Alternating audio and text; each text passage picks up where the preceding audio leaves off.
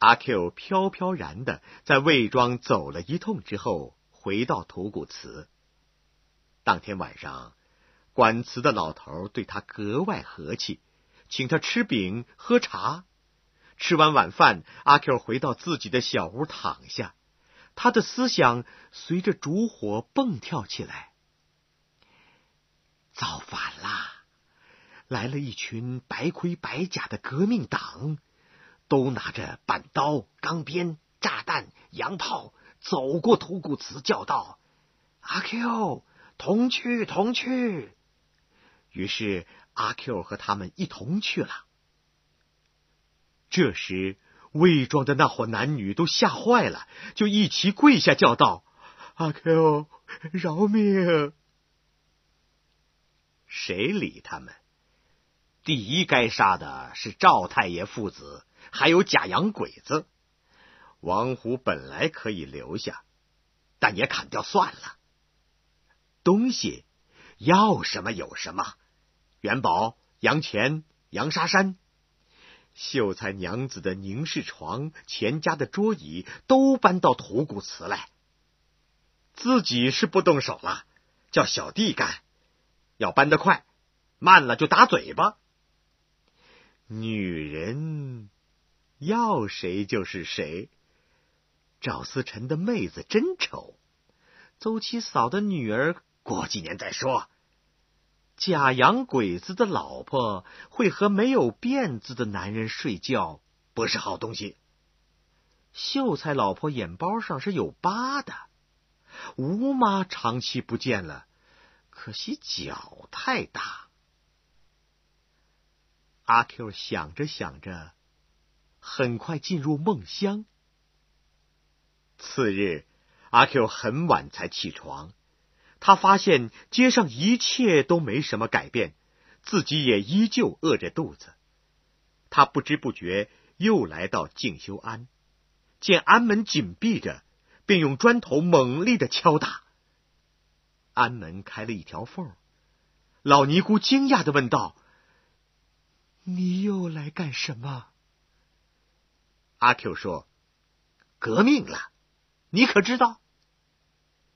革命，革命已经革过一次了，你们要革的我们怎样呢？”老尼姑两眼通红的说：“什么？谁来过了？”阿 Q 感到很诧异。老尼姑说是秀才和假洋鬼子，这使得阿 Q 觉得很意外。静修庵革命事件是在上午发生的。赵秀才消息灵通，刚听说革命党在夜间进了城，便将辫子盘在头顶上，一早去拜访平时交往很少的假洋鬼子。两人谈得很投机，随即相约去静修庵闹革命，因为那里有一块“皇帝万岁万万岁”的龙牌。老尼姑试图去阻挡，便被这两位革命英雄揍了一顿。老尼姑等他们走后检查损失，发现龙牌已经碎在地上，而且还少了一个珍贵的明代香炉。阿 Q 后来才知道这件事的来龙去脉，他很后悔自己睡过了，但也责怪秀才他们不来招呼一声。他很纳闷儿。难道他们不知道我已经投降革命党了吗？又有新的消息传到魏庄，说是革命党虽然进了城，县城也没多大的改观。知县老爷留任原官，带兵的仍是先前的把总，而且举人老爷也做了什么官。唯一可怕的是。有几个不好的革命党夹在里面捣乱，见到人便剪辫子。魏庄的人心渐渐平静下来，但也不能说魏庄的面貌毫无改观。没过几天，将辫子盘在头顶的人多了起来。前面已经交代，盘辫子的首创者是赵秀才，接着效仿的是赵思辰和赵白眼儿。这一天，盘着辫子的赵思辰脑后空荡荡的走来，引起人们的一片惊叹。嚯，革命党来了！阿 Q 很是羡慕，便盘起了自己的辫子。由于盘辫子的人多了起来，阿 Q 盘辫走在街上，并没有太引起注意，这使阿 Q 觉得很不快。更令阿 Q 生气的是。一向最被人瞧不起的小弟，竟然也盘起辫子。阿 Q 万万料不到小弟胆敢这样做。阿 Q 本想立刻揪住他，放下他的辫子，并且扇他几个嘴巴，以此惩罚他忘了自己的生辰八字，竟也敢来做革命党。但阿 Q 最终还是放过了小弟。仅仅是怒目而视的啐了一口唾沫，道：“呸！”阿 Q 又听说假洋鬼子进了一趟城，赵秀才托他介绍加入自由党。假洋鬼子回到魏庄，便给秀才捎回一枚价值四块洋钱的徽章。秀才把徽章戴在胸口，魏庄的人都佩服的很，说这是。是有党的顶戴，抵得上一个翰林。赵太爷便越发神气起来，见了阿 Q，也很有不屑一顾的神情。阿 Q 此时终于明白自己被人冷落的原因，这就是要革命，仅仅把辫子盘起来还不算，最关键是要去结交革命党。不过。阿 Q 所知道的革命党人只有假洋鬼子，因此阿 Q 除了到钱府找他商量外，没有别的办法。阿 Q 怯生生的走进钱府，正赶上假洋鬼子跟赵白眼等人吹嘘他和革命党首领的哥们儿交情。阿 Q 等了半天，才找到一个插话的空单他支吾着说：“这个。”假洋鬼子回过头来，瞪着阿 Q 问道：“什么？”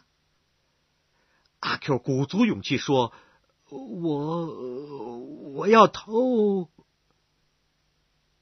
假洋鬼子举起哭丧棒，怒斥道：“滚出去！”阿 Q 本能的用双手护住头，仓皇逃出钱家大院。阿 Q 感到绝望了，假洋鬼子不准他革命。从此不会有白盔白甲的人来叫他同去，他所有的希望全被一笔勾销。阿 Q 从未感到过这样的无聊，他很想放下辫子，以示自己对假洋鬼子他们的报复，但最后又打消了这一念头。他游荡到夜间，喝了两碗酒，才渐渐把白天的不快驱除干净。有一天，阿 Q 又在酒店混到很晚，才回到土谷祠。啪啪，屋外忽然传来异样的声音。阿 Q 是个爱看热闹的人，他便出了屋，向发出巨响的方向摸去。猛然间跑来一个人，阿 Q 认出来人是小弟。小弟气喘吁吁的告诉他：“赵。”赵家遭抢了，说完便跑了。阿 Q 毕竟胆子大些，他仍留在那儿观看动静。他隐隐约约看到一些人从赵府往外搬东西，看了一阵儿，便回到土谷祠躺下。躺了好一会儿，阿 Q 的思想才完整起来。他想，白盔白甲的人。分明已经来了，却不来打招呼。他们搬了许多东西，又没有自己的份儿。这全是假洋鬼子的可恶，是他不准自己造反。阿 Q 越想越生气，他狠狠的说道：“哼，不准我造反，只准你造反！妈妈的假洋鬼子！嗯，好。”你造反，这是要杀头的，我要告你一状，看你被杀头，满门抄斩！嚓嚓！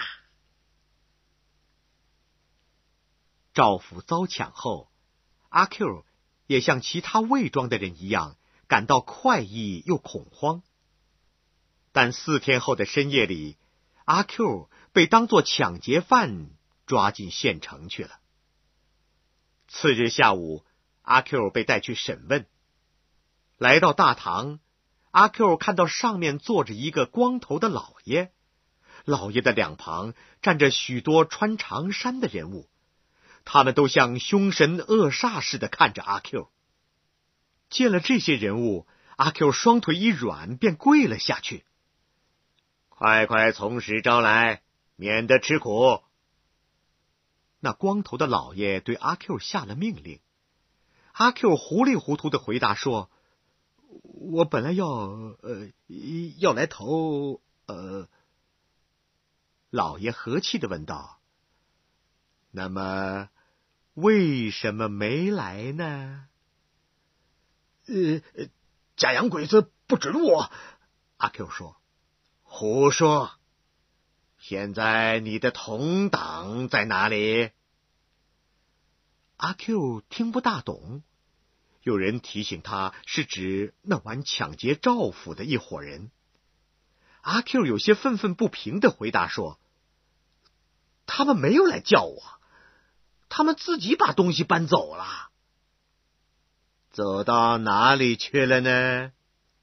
说出来，便放了你。”光头老爷更和气的问道。阿 Q 申辩说。呃呃，我我我不知道，呃，他们没来叫我。老爷使了个眼色，阿 Q 就被带回监狱。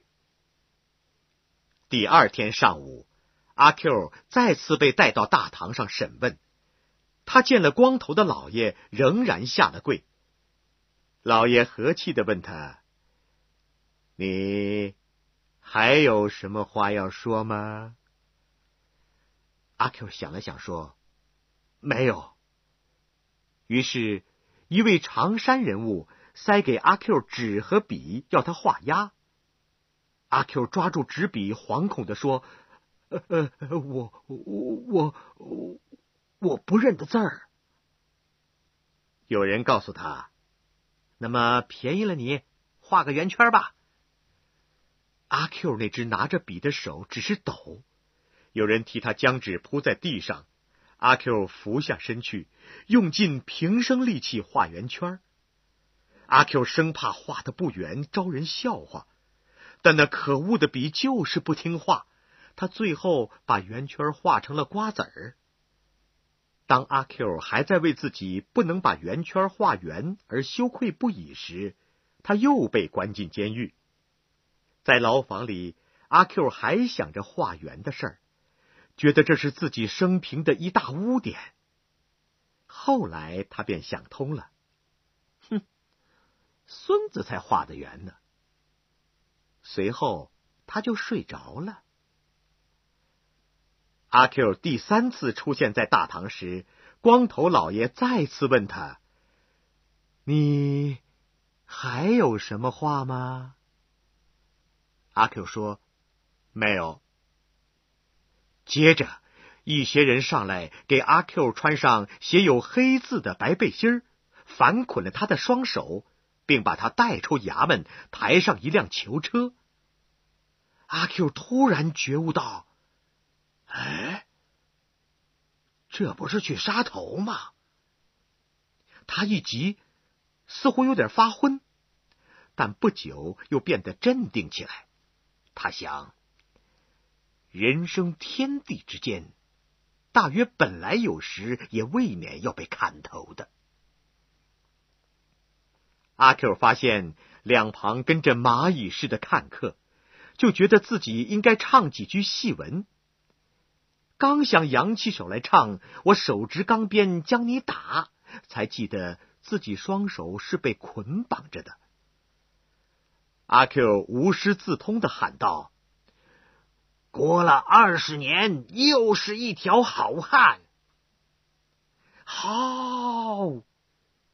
看客中发出豺狼一样的嚎叫来。阿 Q 看着那些喝彩的看客们的眼睛，忽然想起四年前在荒山里见到的那只恶狼来。这些眼睛似乎要来嚼他的皮肉，咬他的灵魂。阿 Q 吓得要命，他几乎还来不及叫一声救命，便被处决了。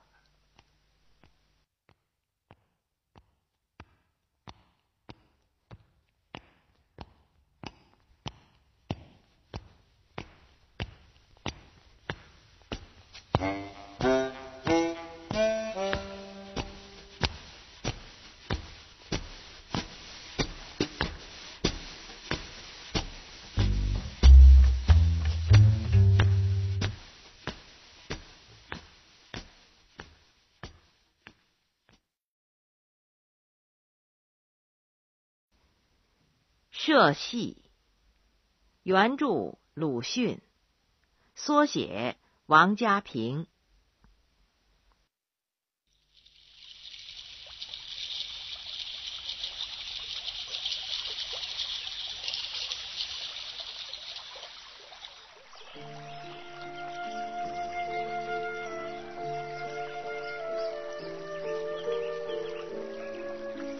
在我的童年时代。每到清明节扫墓完毕之后，我都要随母亲去外祖母家探亲。外祖母的家在平桥村，那是一个毫不起眼的偏僻小村，但它却是我儿时的一块乐土。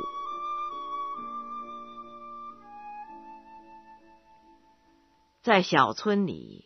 和我一同玩的是许多小伙伴，我们年龄相近，辈分却相差很大。可是我们都是朋友，即使偶尔吵闹起来，发生了孙子打太公的事件也没关系。我们天天去河边钓虾，虾是水底世界的呆子。他们竟然用自己的大钱棒往嘴里送钓钩，因此不到半天就能钓到一大碗。这虾通常是归我这个客人吃的。有时我也随小伙伴们去放牛，黄牛、水牛都栖生，我总不敢走近他们。这时，小伙伴们都会哄笑起来。不再佩服我会读《诗经》了。在平桥村外祖母家，坐船去邻近的赵庄看社戏，给予了我最大的乐趣。在我十一二岁的那一年，社戏已经上演，村里唯一的一艘大船正派上用场。没有大白天留下来归我们小孩子看戏使用的道理。到了下午，小伙伴们纷纷摇着自家的小船看戏去了。母亲怕小船不安全，不让我一道去。眼看去赵庄看戏的事要泡汤，我气得晚饭也没吃多少东西。晚饭后。小伙伴们都聚拢来，高高兴兴的讲着戏，只有我一个人沉默着。他们都为我没能看上戏而感到惋惜。双喜提醒大伙说：“大船不是回来了吗？”小伙伴们立即决定全体行动，乘大船陪我去看社戏。母亲似乎不大放心。双喜看出来了，他说：“小伙伴们的水性都不错，完全能保证我的安全。”母亲点头同意了。我欢笑着随双喜他们上了船。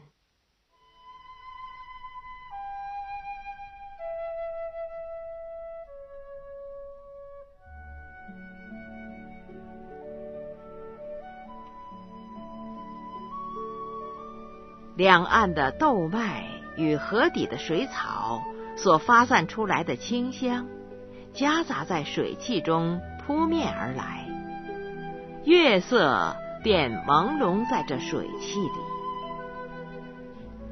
淡黑的起伏的山岭，仿佛野兽的脊背似的，都很快的向船尾闪去。可我还以为船行走的不够快。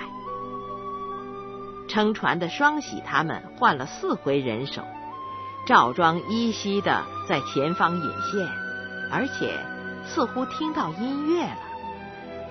那音乐大概是横笛吹出的。婉转悠扬，使我的心迷醉在这弥漫着豆麦水草香气的春夜里。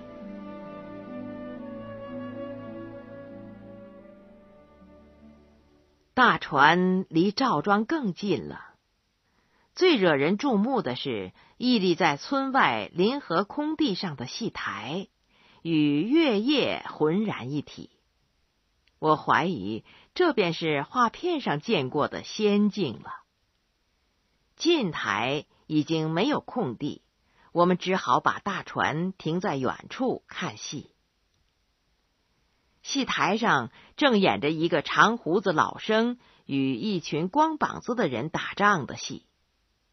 随后出来一个小旦，咿咿呀呀的唱了起来。小旦进去了，又出来一个小生。这时我有些睡意，小生的脸变得模糊起来。忽然台上演起鞭打红山小丑的滑稽戏来，我们都被逗笑了。这是今晚最有意思的一折戏。接着出台的是老旦，这老旦一唱起来便没完没了。双喜他们就破口大骂起来，小伙伴们纷纷打起哈欠来。双喜提议回平桥村去，大家立刻表示赞成。小伙伴们打转船头，骂着老旦，向平桥村方向前进。一离开赵庄，月光又显出分外的皎洁。回望戏台，则又如初来所见那样飘渺的，像一座仙山楼阁。吹到耳边来的笛声，仍然很悠扬婉转。离平桥村大约还有一里光景，大船放慢了速度。摇船的小伙伴感到累了。桂生提议搞点罗汉豆煮着吃，立刻得到肚子已经有点饿了的小伙伴们的响应。大船靠了岸，小伙伴们来到种罗汉豆的庄稼地里。双喜问道：“阿发，这边是你们家的，那边是六一公公的，我们拿哪一边的？”阿发在两边的庄稼地里摸索了一阵子，站起来说：“拿我家的吧，我家的大一些。”小伙伴们分散开来，在阿发家的地里摘起罗汉豆来。双喜认为摘的太多，让阿发的娘知道了是要挨骂的，于是个人到六一公公的地里又摘了一大把豆。几位年龄大一些的继续慢慢的摇着船，另几位到后舱去生火。我们年幼的几位都在船头包豆。不久，豆煮熟了，小伙伴们便任凭船漂浮在水面，围成一团大吃起来。吃完豆，把豆壳全扔进水里，便什么痕迹也没有了。双喜担心的是，煮豆用了船上的盐和柴，船的主人八公公发觉以后要骂人的。小伙伴们商量了一阵子，结论是不怕。他如果骂人，大伙就要他归还去年在河岸边拾去的乌桕树，并且当面骂他八赖子。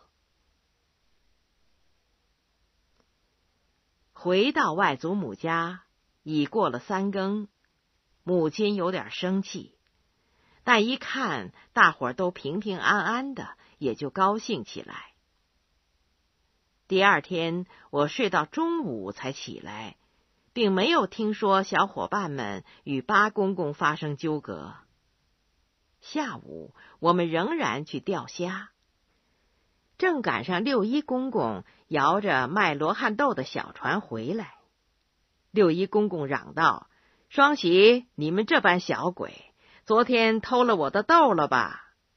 又不肯好好的摘，踏坏了不少。”双喜说：“是的，我们请客，当初还不要你的呢。你看，把我的虾吓跑了。”六一公公看见了我，便停下小船，笑着说道：“请客，这是应该的。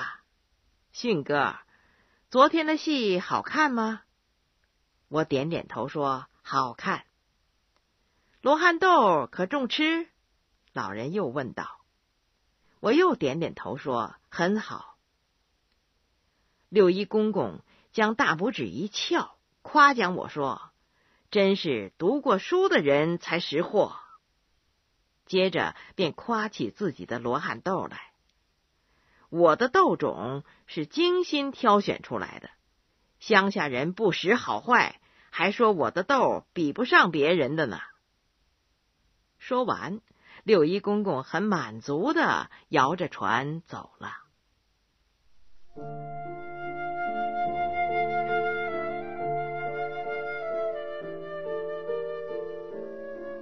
那一夜看的戏和吃的罗汉豆，留给我的印象太深了。真的，一直到现在，我再也没有吃过那样香甜的豆子，再也没有看过那样有趣的好戏。